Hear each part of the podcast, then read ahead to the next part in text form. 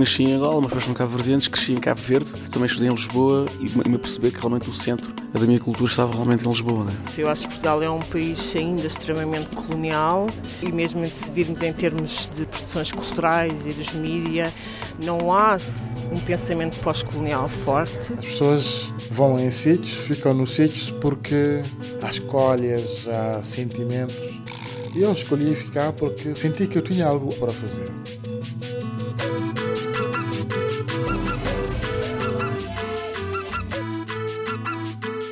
Rádio Afrolis, uma experiência africanizada de Lisboa.